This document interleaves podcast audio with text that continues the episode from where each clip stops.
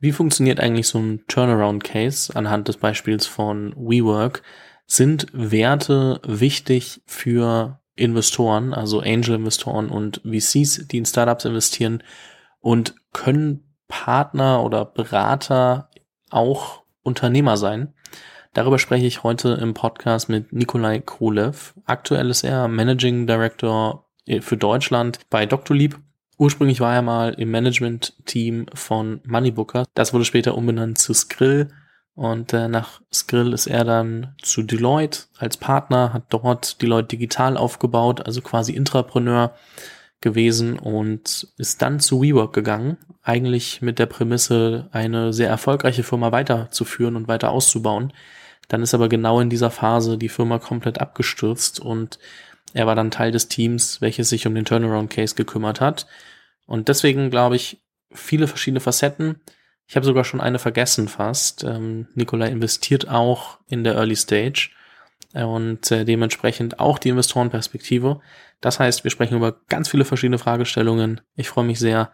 Herzlich willkommen im Podcast, Nikolai Kolev. Danke dir, freue mich sehr da zu sein. Also für jeden, der Nikolai werdet ihr wahrscheinlich jetzt einmal gehört haben. Ich werde Niki sagen. Äh, mir wurde gesagt, das ist so der, der Way to go. Lass uns mal mit einem, ich sag mal, leicht verdaulicheren Thema anfangen, wenn man jetzt mal so ein bisschen sich anschaut. Ich habe gerade gesagt, es gibt eine WeWork-Vergangenheit. Ähm, ihr habt dann im Turnaround-Case ähm, mitgearbeitet, nachdem WeWork so gecrashed ist und das dann an die Börse gebracht, wenn ich das richtig gesehen habe, für so 9 Milliarden US-Dollar. Und jetzt ist es gerade bekannt geworden, dass äh, Adam Newman, also der, der WeWork-Gründer, der, ähm, ich sag mal, sehr undankbar gegangen wurde. Ich weiß gar nicht, wie man das richtig ausdrückt, gerade mit den richtigen Worten. Dass der jetzt aber von Andreessen Horowitz, also einem der, der bekanntesten und, und wahrscheinlich auch mit der besten Investoren weltweit, irgendwie nochmal 300 Millionen Dollar für eine neue Idee bekommen hat, für ein neues Venture, auch wenn offiziell noch nicht bekannt gegeben wurde, was es genau macht. Ich glaube, es gibt nur einen Namen dazu. Frage an der Stelle, würdest du so jemandem nochmal Geld geben? Ich würde mir zunächst auch mal anschauen, was das neue Venture ist. Ich glaube, das heißt Flow, wenn mich nicht alles täuscht, und soll, bin natürlich jetzt schon ein paar Mal drauf angesprochen worden, soll, glaube ich, in die Richtung gehen, wie das, was damals äh, We Live, also ein Konzept, was nicht im Commercial Real Estate, sondern eher im, im Private Real Estate ist. Ich würde mir das Konzept anschauen. Und zum Thema äh, würde ich ihm jetzt nach der, nach der WeWork-Geschichte Geld geben. Jeder verdient eine zweite Chance. Aber ich glaube, die entscheidende Frage ist auch, was sind die Learnings die er persönlich und das Team, mit dem er das jetzt macht, mitgenommen hat. Daran würde ich es messen und danach gehen. Weniger das emotional. Muss man das Emotionale dann weglassen als Investor oder spielt es doch eine Rolle? Also ich meine, es ist ja schon eine Frage, welche Rolle Werte dann auch spielen, oder? 100 Prozent ist die Frage nach den Werten und auch nach dem, nach dem persönlichen Klick. Also man muss sehen, brennt ein Unternehmer für das Thema, was er machen will. Ich würde jetzt das Thema Post-WeWork und jetzt neues Venture bei ihm weniger emotional sehen, ja aber also für jedes Investment, für uns, wenn wir investieren, ist bei jedem Investment ein Key-Kriterium, passt das Unternehmerteam an sich zusammen, passen sie zu dem Thema, das sie machen wollen und sehen wir, dass da eine, eine Passion da ist, die ja above and beyond ist. Ansonsten ist das ein, es ist sowieso ein hartes Stück äh, Arbeit. Ohne Passion wird's schwierig. Absolut. Natürlich muss man hinterfragen, wie sehr jemand, der irgendwie schon von, von Sekunde eins an alles so gedacht hat, dass er vielleicht auch einiges an Geld schon mal rauszieht, um sein eigenes Risiko vielleicht auch zu minimieren mit äh, irgendwie Gebäude äh, weitervermieten, äh, Namen lizenzieren und so weiter, muss man natürlich hinterfragen, ob diese Person mit äh, Passion glänzt und das jetzt dann auf dieses Venture übertragen werden kann. Wird man sehen. Ich glaube, der Start ist im nächsten Jahr. Und ähm, ohne dass ich, dass wir jetzt genau wissen, wofür das Geld ausgeben wird, ähm, so 300 Millionen als erste Runde ist natürlich schon eine ganz schöne Ansage. Würde ich jetzt, wenn es Commercial Real Estate Bereich ist, vielleicht sagen, okay, wenn man es in die Immobilien investieren muss, verstehe ich es vielleicht, aber wofür könnte man so viel Geld gebrauchen? Ich meine, oder oder kann er nur noch äh, mit mit einer großen Organisation? Also ich habe wie gesagt überhaupt keine Insights, deswegen ist alles ähm, Mutmaßung. In Amerika sind Runden sowieso anders. Das ist eine andere Liga, eine andere Sportart, was die Rundengröße angeht. Das wissen wir. Trotzdem hast du recht, es ist völlig ungewöhnlich, in einer Pre-Seed äh, einen solchen Geldbetrag aufzu abzurufen. Müsste man sich anschauen. Wie viel ist davor schon an Angel-Geld äh, reingelaufen? Wie viele Assets sind schon gekauft worden? Was ist Teil des Deals? Also eins habe ich, oder ich habe vieles äh, bei WeWork gelernt, aber Real Estate ist ein teures Pflaster, es ist sehr cash-intensiv. Ähm, insofern Also er wird schon wissen, wofür er es braucht und viel mehr aber noch wird einer der erfahrensten Investoren sich sowohl die Pre-Historie als auch das aktuelle Geschäftsmodell angeschaut haben, äh, bevor er das gemacht hat. Aber am besten ihn mal fragen. Das äh, könnte noch eine Weile dauern, aber äh, man kann es versuchen. Was du bei WeWork auf jeden Fall auch gemerkt äh, oder gelernt hast, ist natürlich, äh, wie man dann in den Medien spricht, dass man nichts sagt, wofür man am Ende angeprangert werden kann. Das merkt man hier ganz schnell, dass du da sehr, sehr gut bist, äh, diplomatisch zu antworten. Mal schauen, äh, wo wir da so ab und zu mal vielleicht auch durchkommen. Alles gut, wir können bei vielen Sachen durchkommen. Ich glaube, es ist nur wichtig, dass wir eine respektvolle und inhaltsvolle Diskussion führen und nicht mutmaßen und also deswegen alles gut, alles äh, kannst alles fragen. Ich finde, bis zu einem gewissen Grad ist es auf jeden Fall mutmaßen, aber bis zu einem gewissen anderen Grad äh, ist es natürlich auch, also man würde gerne so tun, als ob äh, Investments rein rational sind. Sind sie halt oftmals nicht und deswegen hat sie ja trotzdem eine emotionale Komponente, die zwar auch mit Mutmaßung zu tun hat, aber als Investor mutmaßt man ja auch sehr viel. So, was, was interpretiere ich jetzt in Sachen rein, was, was halte ich von den Leuten, ähm, ohne dass man es final bestätigen kann. Und deswegen glaube ich, das ist eher so ein, das Ding ist ein Gefühl dafür zu bekommen, wie, worauf achtet man eigentlich? Und ich glaube, dass man daraus trotzdem viel ableiten kann, auch wenn man jetzt nicht Adam Newman heißt und gerade selber im Fundraising ist. Und deswegen, ich bin, ich halte mich normalerweise sehr weit fern von, von Mutmaßungen und irgendwelchen dahergelaufenen äh, Clickbait-Sachen. Aber ich finde,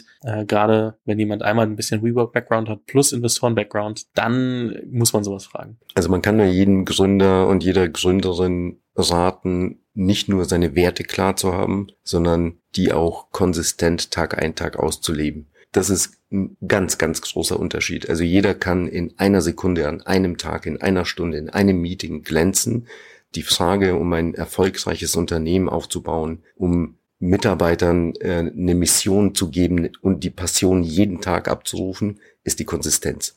Das ist, das ist einer für mich der entscheidenden Faktoren, ob man dann mittel- und langfristig ein ordentliches Unternehmen aufbaut äh, oder ob das ein Hochwerfen von Bällen ist, die aber dann immer wieder runterfallen. Also nur mal, auch wenn meine Meinung gerade nicht gefragt war, aber ich hätte zum Beispiel gesagt, es macht wahrscheinlich keinen Sinn äh, zu investieren, auch wenn es ein schöner Financial Case sein kann und der sich gut auszahlen kann. Ich meine, Adam Newman hat schon mal gezeigt, dass er ein fantastischer Storyteller ist und ein fantastischer Verkäufer, aber irgendwie hat er auch gezeigt, ähm, und das, das versuche ich jetzt anhand von Berichterstattungen, die es gibt, wiederzugeben und nicht ihm final zu unterstellen und auch nicht, da, da musst du auch gar nicht kommentieren, das sind mehr so meine Gedanken. Er hat halt auch gezeigt, dass er trotzdem irgendwie guckt, ähm, dass er es um jeden Preis hinbekommt bekommt und ähm, ihm dann manchmal die anderen Leute vielleicht nicht ganz so wichtig sind, weil auch wie er von der Firma gegangen ist, hat man schon gesehen, dass es darum ging, noch viel, viel mitzunehmen. Zumindest wirkt es nach außen so. Und äh, da muss ich schon sagen, weiß ich nicht, ob ich das, ob das jemand wäre, dem ich nochmal Geld anvertrauen würde. Einfach nur, wenn man vor allem als Investor auch sagt, okay, man will eigentlich ja Firmen bauen, die was äh, revolutionieren. Wenn ich dann das Gefühl habe, dass die Person so lange revolutioniert, wie es zum eigenen Vorteil ist und dann aufhört, wenn er sich das dreht, würde ich wahrscheinlich nicht investieren, weil es auch kein cooles Signal an andere Gründer und Gründerinnen ist, weil dafür treten ja viele gar nicht an. Das ist meine Meinung dazu. Ähm, wir müssen das an der Stelle gar nicht weiter vertiefen, aber das finde ich dann, ja, spiegelt eigentlich nicht das wieder, wofür die meisten, oder zumindest meiner Meinung nach, also jeder will Geld verdienen, so gar keine Frage, ähm, aber wofür, also bis zu welchem Grad dann irgendwie das Geld den absoluten Vorrang spielt, war in dem Fall schade zu beobachten. Lassen wir es so stehen. Erzähl mal ganz kurz, also du hast angefangen, äh, du warst äh, im, im Management bei, bei äh, Moneybookers dabei, hast die Firma mit aufgebaut, die wurde ans Skrill verkauft. Die wurde zu Skrill umbenannt und wir haben sie dann äh, an Finanzinvestor verkauft, aber alles gut. Fast, manchmal schwer zu verfolgen, wenn man, wenn es nicht die Zeit war, wo man schon, schon irgendwie auch dabei war. Das war rund um so 2008, 2009, oder? Mhm. 2008 bis 2011, ja. Dann bist du zu Deloitte gegangen hast dort die Leute digital äh, aufgebaut, also quasi Intrapreneur und Partner in der, in der Firma. Kommen wir auch nochmal zu. Und dann kam wahrscheinlich irgendwo parallel dazu das Investment Vehicle und dann irgendwie der WeWork Case. Wenn du so auf die ganze Zeit zurückguckst, äh, und ich meine, jetzt bist du äh, zu Dr. Lieb gegangen, wenn du auf all die Zeit zurückguckst und ähm, wir wissen alle, dass wenn man so zurückschaut, alles immer super geradlinig wirkt, aber wenn du versuchst, dich zurückzuversetzen, was waren so die Entscheidungen, wovor du am meisten Angst hattest, sie zu treffen. So von wegen, boah, ich weiß gar nicht, liege ich da gerade richtig, liege ich da falsch? Ist es wirklich smart, diese Entscheidung jetzt so zu treffen? Was, was sind die ersten Punkte, die dir da in den Kopf kommen? Ich habe es nicht aus dem Angstfilter gemacht. Also ich habe nicht geguckt, habe ich davor Angst, sondern ich habe versucht zu sehen, ist das etwas, was mich schneller voranbringt, wo ich mehr lernen, mehr mitnehmen kann? Ist es etwas, was zu mir passt, also wo ich auch den Beitrag leisten kann, damit der Case funktioniert? Und so war das eigentlich, denke ich, rückblickend ein kalkulierteres Risiko. Aber ich bin immer, also ich habe das Risiko nicht gesucht, sondern ich hab's, ich bin es bewusst eingegangen, weil ich die Hoffnung und auch, ich habe den Case gesehen. Also ich habe immer versucht, den Case mir zu visualisieren und zu sagen, wie könnte die Reise sein und kann ich mir diese, fühlt sich die Reise gut an? Passt es zu mir? Werde ich da viel lernen? Werde ich da viel mitnehmen? Das waren die Filter, die ich mir hingelegt habe, um, um die Entscheidungen zu treffen.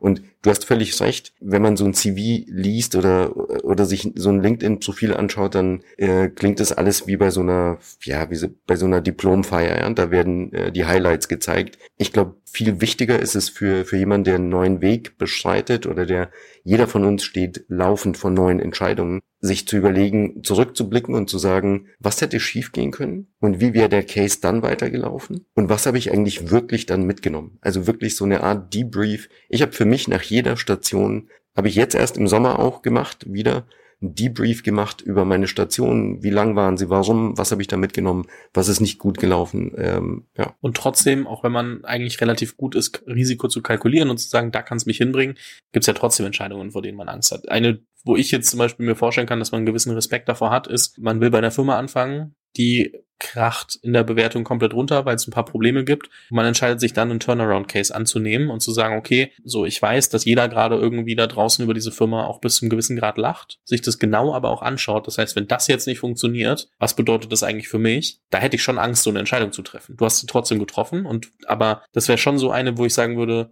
für mich persönlich wäre das was, wo, wo ich Angst habe und dann trotzdem die Entscheidung treffe.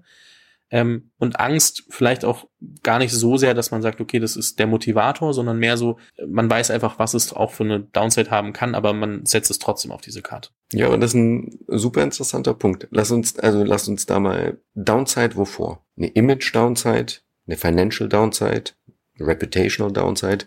Also, also ich würde behaupten, dass es bei der Entscheidung konkret jetzt mit WeWork Reputational, Reputation, vor ja, allem, Image Financial war wahrscheinlich relativ set, wenn man irgendwie äh, bei Moneybookers und dann irgendwie bei bei äh, Deloitte lang genug war. Deswegen war das wahrscheinlich nicht der ausschlaggebende Grund. Aber Image und Reputation kann ich mir schon gut vorstellen. Genau. Und deswegen wichtig, weil ich glaube, es ist immer eine Frage der, aus welcher Perspektive trifft man Entscheidungen für sich. Und ich habe nie eine Entscheidung, also natürlich ist mir meine Reputation wichtig. Und natürlich umso mehr Sachen du machst und und du eine gewisse Reputation hast und aufbaust, ist es natürlich wichtig, dass die nicht irgendwie an einem Thema ähm, zerbröselt. Aber würde sie an einem Thema zerbröseln, dann ist auch die Frage, wie, wie viel Substanz war dahinter äh, beim ersten Mal. Ja? So. Das andere ist, ich habe für mich ein Commitment eingegangen. Also ich habe das ganze Thema für mich mental und auch äh, in den Gesprächen begonnen, als es noch 47 Milliarden wert war. Und es war ein Wachstumscase, der, der zu mir und zu meiner Person und zu meiner Vergangenheit und zu meinem Track Record gepasst hat. Es ist ein Turnaround-Case geworden und ich hatte aber auch mein Wort gegeben, so viel zu werten. Also ich wollte erstmal in allererster Linie, wollte ich mir und dem, was ich mir gegenüber verantwortet, treu sein und das Commitment, das ich Geschäftspartnern abgegeben habe.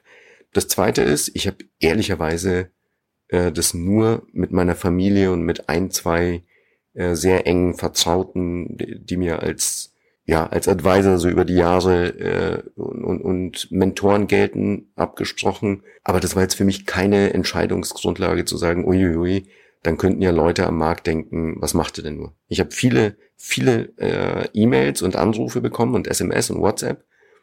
Also umso mehr es zum Start hinging und umso dramatischer die Situation war, umso kürzer und prägnanter die Nachrichten.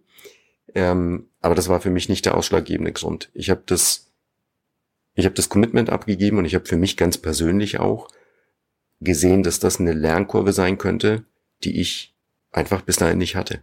In einer absoluten Firefight-Modus-Situation, wo 16.500 Menschen, wo ein Rieseninvestment äh, weg war, wo ein Turnaround, der schon einer der größeren äh, der letzten Jahre war, anstand, mit einer unglaublichen globalen Visibilität. Ähm, das fand ich einfach eine spannende Aufgabe. Wie viel Druck hast du verspürt? Ich glaube, wenn du durch die Schule gegangen bist, definierst du Druck dann schon nochmal anders. Aber in dem Moment? Enorm. Also brauchen wir nicht drüber reden. Ich meine, das war eine enorme Drucksituation, aber eben nicht nur für mich. Auch da muss man manchmal denke ich, ob als, als Unternehmer oder als, als Manager muss man auch ein bisschen die Kirche im Dorf lassen, weil alle Mitarbeiter haben enormen Druck verspürt. Also es war nicht nur mein Druck oder der Druck des Managements. Jeder war in dieser Drucksituation und da ist es Leadership-Aufgabe, den Druck in, soweit es geht, positive Energie, klare Handlung und äh, und ja, einfach Action umzusetzen. Aber wie gehst du mit Druck um, zum Beispiel in dem Moment? Also hast du irgendwas für dich, wo du sagst, okay, das bringt mich auch ab und zu wieder auf den Boden der Tatsachen. Das sind meine Routinen, die mich irgendwie ähm, vielleicht auch davon abhalten, irgendwie verrückt zu werden manchmal? Also in allererster Linie sind meine Frauen, meine Kinder der Ort, der, der mich erdet und der mich äh, ja in die Ruhephase versetzt, der mir auch die nötige Distanz gibt, äh, was wichtig und dringend im Leben ist. Sport, die Berge, sind für mich ein Ort, wo ich einfach auch physisch abschalten kann und psychisch. Ähm, und ich bin jemand, der viel dann mit sich die Dinge bespricht, also in sich geht und, und die Dinge durchgeht. Und ich glaube, ich habe über die Jahre einen ganz guten Mechanismus für mich gefunden, zu unterscheiden, was ist dringend unwichtig und nicht nur in solchen Situationen, aber in solchen Situationen insbesondere wirkt alles, in der heutigen Zeit wirkt sowieso alles gleichermaßen dringend unwichtig. Äh, und wenn dem so wäre, dann dem ist so nicht. Und das ist ein Mechanismus, der mir enorm hilft, durch den Tag, durch Drucksituationen äh, zu kommen.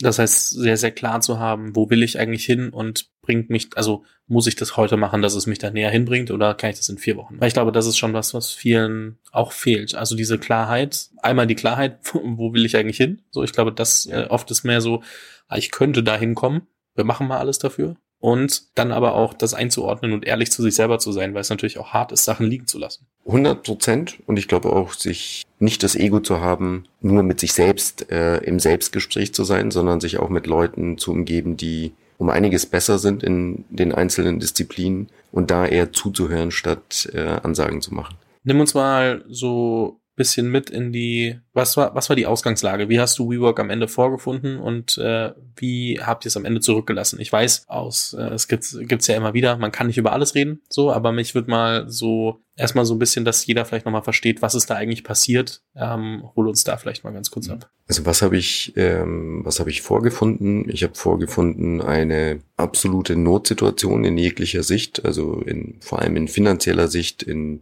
medialer Sicht, in Hinsicht der, der Belegschaft. Also es war einfach eine enorme Stresssituation. Was haben wir gemacht? Wir haben ein, also die klare Sicht und, und das Ziel. Wir haben einen Finanzplan äh, erstellt. Wir haben einen strategischen Plan erstellt.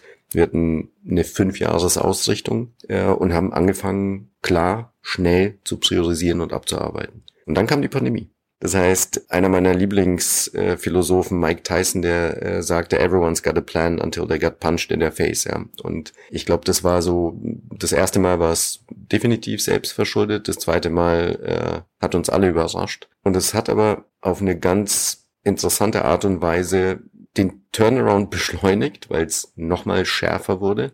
Und auf der anderen Seite aber dieses Geschäftsmodell, was ich nach wie vor für extrem valide halte, eigentlich ins Zentrum der Diskussion gerückt, weil es davor, wenn man Marktanteile sich anschaut, eher eine Randnotiz war. Und dann war das aber was, was auf einmal ein, für jedermann, also vom, vom großen Corporate bis hin zum, zum äh, Ein-Mann, Ein-Frau-Startup äh, relevant war. So, wir haben es durch die Pandemie gemanagt und haben dann letzten Oktober die Company an die Börse gebracht, was glaube ich nach einer so kurzen Zeit, nach einem so schnell gemanagten Turnaround durchaus ja, einfach ein, ein guter Wrap-up war. Zumindest für mich war das dann der Zeitpunkt zu sagen, jetzt äh, beginnt für mich eine neue Reise. Wieder zurück zur Digitalisierung, zurück zum Wachstum. Ja, und auch zu einem, auch zu einem Thema, wo ich auch null Schwierigkeiten hatte, den, die Sinnhaftigkeit und den, den Impact zu sehen. Äh, ja, Also man muss dazu sagen, ihr hättet euch ziemlich geärgert, wenn ihr noch ein halbes Jahr bis Jahr gewartet habt, äh, hättet. Also das IPO-Window sieht heutzutage natürlich ganz anders aus, dementsprechend die Entscheidung super getroffen, aber man konnte natürlich nicht so weit äh, im, im Voraus. Nee, planen, konnte man nicht. So Wobei ich sehe, also ich sehe das die aktuelle Situation eher als eine,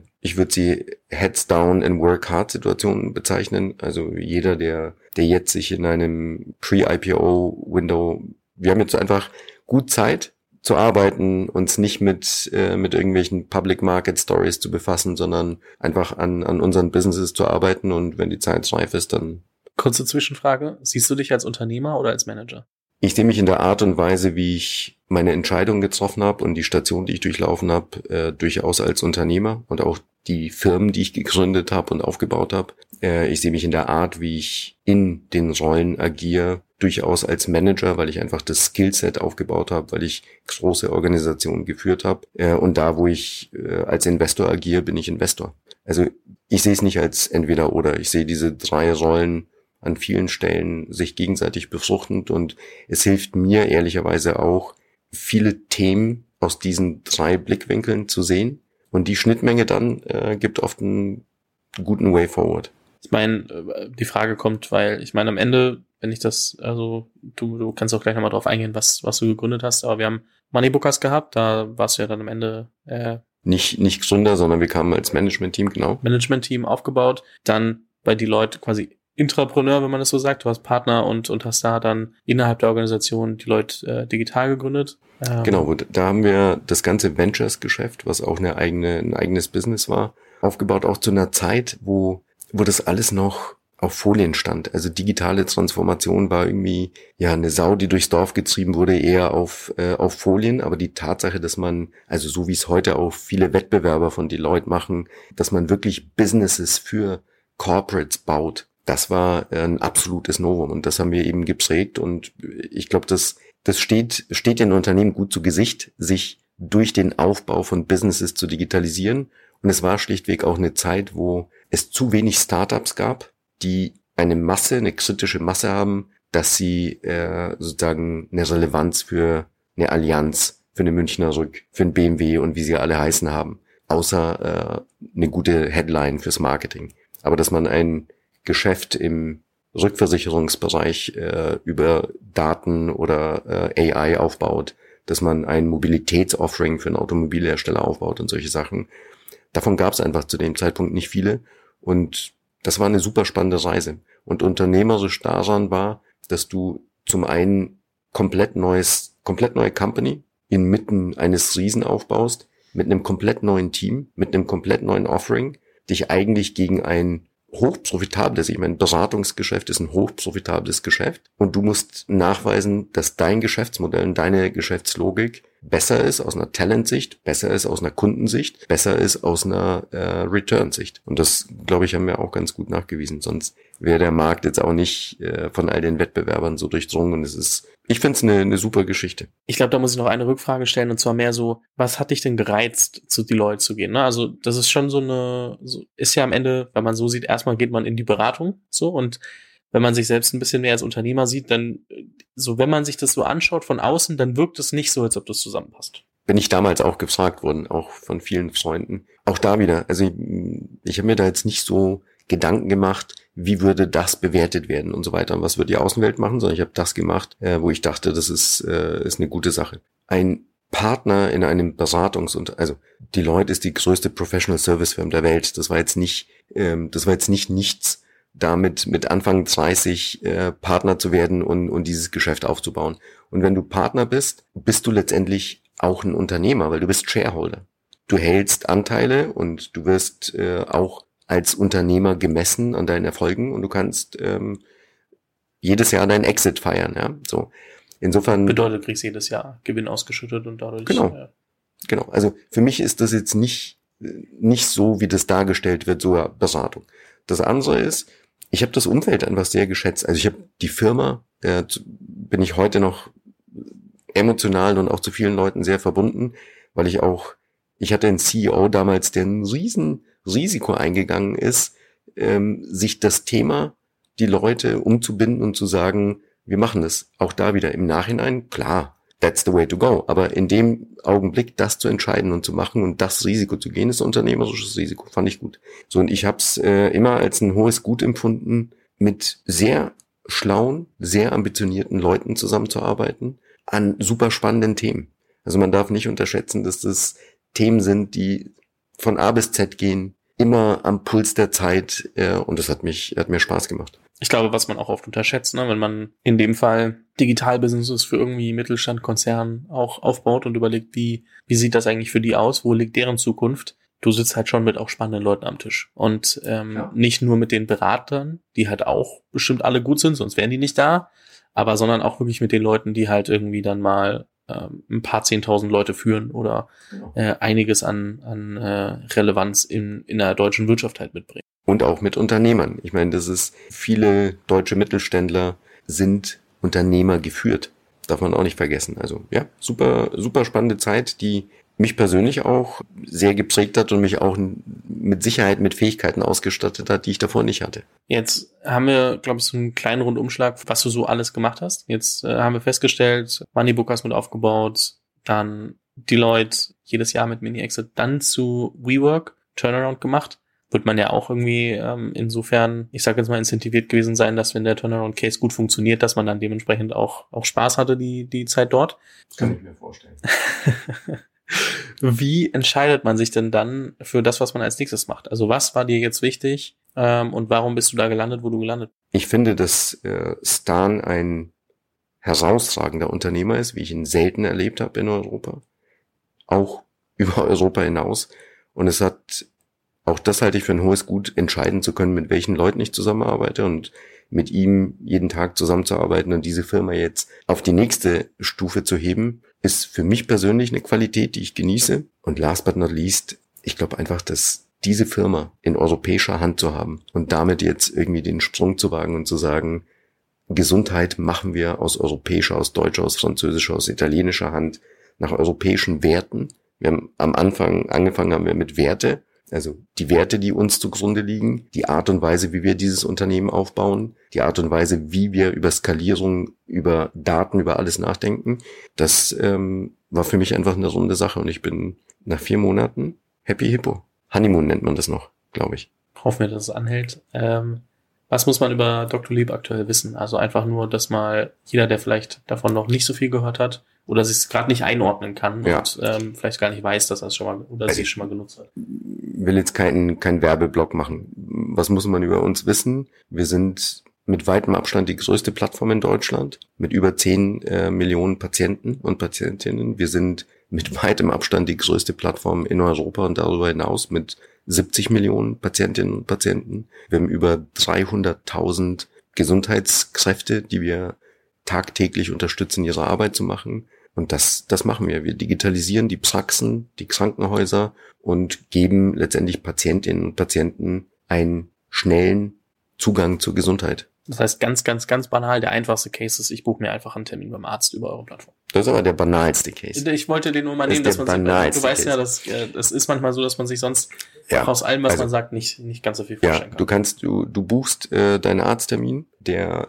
der die Hausärztin verwaltet die Termine reduziert unheimlich Komplexität, Leerlauf, Organisation in der Praxis oder auch im Krankenhaus. Was sind gerade so dann die Themen, die dich aktuell am meisten beschäftigen in deiner Rolle? Also worauf fokussierst du dich? Wo habt ihr vielleicht auch gerade akut Herausforderungen, die ihr versucht zu lösen? Also du hast klassische Hypergrowth-Themen, äh, wie organisierst du und skalierst du eine Organisation, die atmet, während sie wächst, und nicht an zu viel Prozess und Ordnung erstickt und du aber gleichzeitig schon morgen und übermorgen vorbaust, damit dieses Wachstum verarbeitet äh, werden kann, in einer Seriosität, die im Gesundheitssektor vielleicht wichtiger ist als an der einen oder anderen Stelle. Wir wollen auf über 1000 Leute wachsen. Wir sind jetzt 620 äh, und das in kürzester Zeit. Das ist ein Fokusthema für mich. Das andere ist, wie bekommen wir die Digitalisierung des Gesundheitssystems bottom-up? Ansonsten ist es eine High-Level-Diskussion, die nichts bringt. Bottom-up heißt in jeder Praxis, bei jedem Patienten, in jedem Klinikum, in jedem Krankenhaus müssen Prozesse, die nichts taugen, durch Digitalisierung ersetzt werden. Zugänge müssen gleichwertig sein, Daten müssen sicher sein. Das sind die Themen, die, die mich beschäftigen. Ich bin da mal sehr gespannt, wenn wir da in irgendwie einigen Monaten oder ein, zwei, drei Jahren nochmal drüber sprechen, was sich so alles getan hat, was dann so die Punkte waren, die das auch, die dann auch gut funktioniert haben. Weil ich glaube schon, also auch einfach ein Markt ist, der äh, nicht ganz so einfach zu denken ist wie, wie anderes. Also es gibt schon Sachen, wo es ein bisschen gefühlt klarer ist, wie man an, zu dem Endergebnis kommt. Gefühlt. Es, ist, es ändert sich eh immer ein bisschen, aber lass uns mal zum Abschluss noch so zwei, drei zentralere Fragen, die, glaube ich, ein bisschen mehr auf dich als Person nochmal zurückkommen, besprechen. Die, die erste ist zu, ja, zu welchem Thema hast du eine konträre Meinung im Vergleich zu vielen anderen und warum? Ich weiß nicht, ob es eine konträre Meinung ist, aber